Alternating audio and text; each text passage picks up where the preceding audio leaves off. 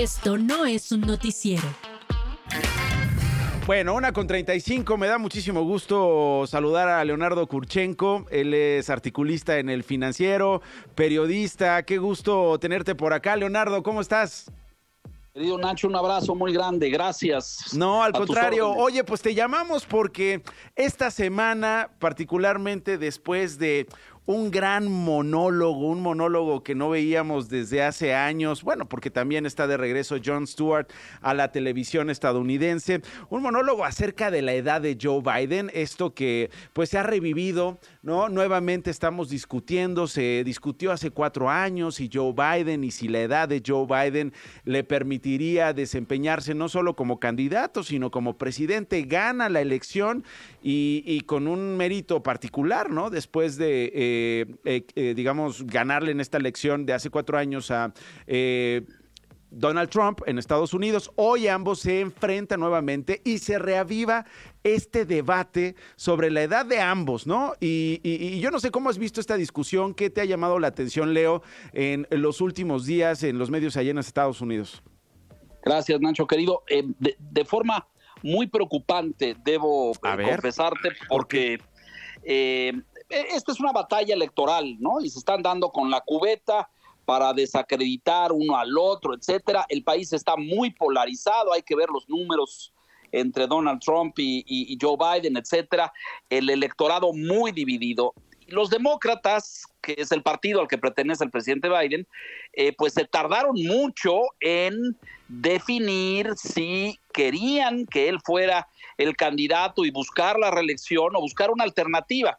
Joe Biden tiene hoy 81 años, subió al poder en esta presidencia de 78 mm. y de ganar en las elecciones de noviembre, eh, ocuparía la Casa Blanca de 82 años, eh, lo cual lo convertiría en el récord cronológico más elevado en la historia de los presidentes de Estados Unidos. Oye, pero el récord también lo pusieron ellos hace cuatro años, ¿no? Porque son los mismos que se están presentando a esta elección o que tienen posibilidades. Exactamente. Hoy Donald Trump, este año de subir y de ganar en noviembre, tendría 78, que son los que tenía Biden cuando ganó en el 2020. Entonces, eh, lo veo con, mucho, con mucha preocupación porque ciertamente hay una artillería partidista para desacreditarlo. Trump en más de una vez ha dicho que está viejito, que tiene gafes, que se tropieza, que se le olvidan los nombres. Eh, todas esas cosas ciertas, Nacho, hay que decirlo, eh, pero esto se ha agudizado en días recientes porque el presidente Biden fue sometido a un interrogatorio, a un cuestionario sobre el manejo de papeles cuando era vicepresidente. y se los llevó a su casa. Y en varios eh, pues pasajes de ese interrogatorio que ahora hace público el Departamento de Justicia, el hoy presidente de los Estados Unidos dice I can't recall, no me acuerdo, no recuerdo, no, este, entonces la conclusión de este reporte del Departamento de Justicia que publicó por todos lados el New York Times esta semana es pues si el propio, los, los peritos y los investigadores del Departamento de Justicia dicen que el presidente eh, está en una edad delicada para, para gobernar, es algo que deberíamos tomar en cuenta. Y esto ha desatado un debate y una discusión a diestra y siniestra, Nacho. Sí, porque lo está. Es decir, es una realidad, ¿no? Eh, lo que han hecho los eh, editorialistas, lo que han hecho los especialistas en Estados Unidos es enfrentar esa realidad, Leo, de decir, ambos están así, ambos tienen este asunto de la edad que sí juega un papel determinante, sobre todo con sectores que están preocupados por ellos. Pero han complejizado aún más este enfrentamiento, Leo, diciendo, ¿qué está en juego? ¿Está en juego la democracia? ¿Están en juego las instituciones y su vida eh, como modelo internacional? Por el riesgo que implica que Donald Trump regrese a la Casa Blanca y entonces terminan diciendo la edad es lo de menos, Leo. Sí, em, eh, el debate es, es, e, e, es, amplio, es abierto, los abarca los dos. Y aquí tocas otro punto eh, fundamental, porque CNN levantó una encuesta en apenas en la primera semana de febrero, es muy reciente, muy fresca, donde dice el 57% de los estadounidenses piensan que los dos están muy viejos para gobernar. Ambos ¿no? Este. Ambos tienen mala memoria, porque también recuerdo ese momento en el monólogo con John Stewart, que sí ponía este caso que nos estás, que nos estás este, detallando. Finalmente el Departamento de Justicia termina diciendo, bueno, pero eh, Joe Biden no tenía una mala intención con eso de que se olvidara o que se llevara esos documentos. Y pone otros momentos de los casos que ha enfrentado el propio Donald Trump cuando, cuando dice o responde ante la justicia, no lo recuerdo, no lo recuerdo, no tengo memoria. Pone incluso a sus hijos diciendo, no lo recuerdo, no lo recuerdo. Entonces, decía John Stewart, eh, ¿cuál es el problema? ¿Recordar o no? Porque ambos no se acuerdan. ¿Cuál es el problema? La edad, porque ambos están prácticamente con la misma edad. ¿Cuál es el problema? que pongan en riesgo las instituciones, que pongan en riesgo la democracia. Y ahí te interrumpí, digo, me, acordé, por eso hago este corchete, perdón, este No, no, muy, muy, preciso, muy oportuno, porque este es un recurso legal que tiene un, en México diríamos, un sospechoso o un indiciado en un proceso, este, para decir no recuerdo, ¿no? Es decir, eh, eh, Trump tiene cuatro casos penales abiertos. Esta semana, ayer acaban de fijar la fecha para el primero, que es el del dinero el dinero sucio utilizado de la campaña del 2016 para pagar los servicios de la señorita Stormy Daniels. Este, son cargos penales y el juicio está programado para el 25 de marzo. Pero tiene otros tres muy graves, Nacho.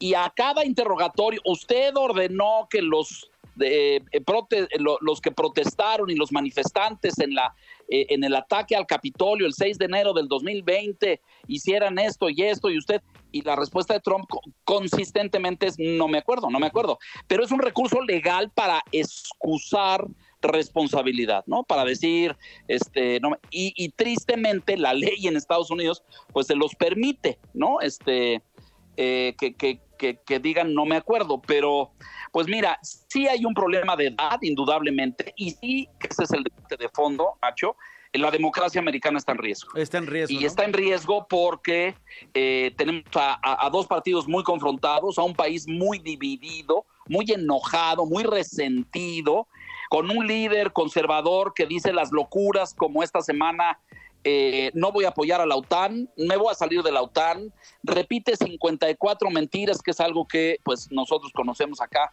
en tierra propia de forma muy cercana, pero dice los Estados miembros de la OTAN no pagan. Eso es falso. Este, los Estados miembros no le pagan a Estados Unidos.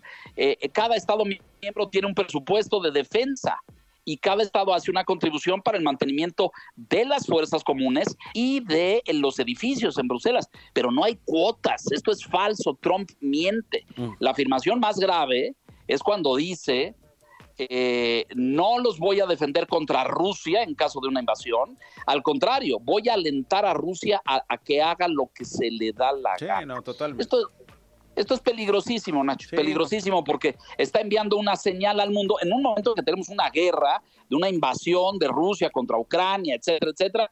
Eh, que él mande este mensaje siendo el candidato republicano es gravísimo, porque es casi de antemano declarar una alianza tácita con Vladimir Putin. Sí, totalmente, y después de ser eh, presidente. Y ahora, para donde le veas, Leonardo, digo, finalmente eh, uno mira al Partido Demócrata y se pregunta qué liderazgos hay.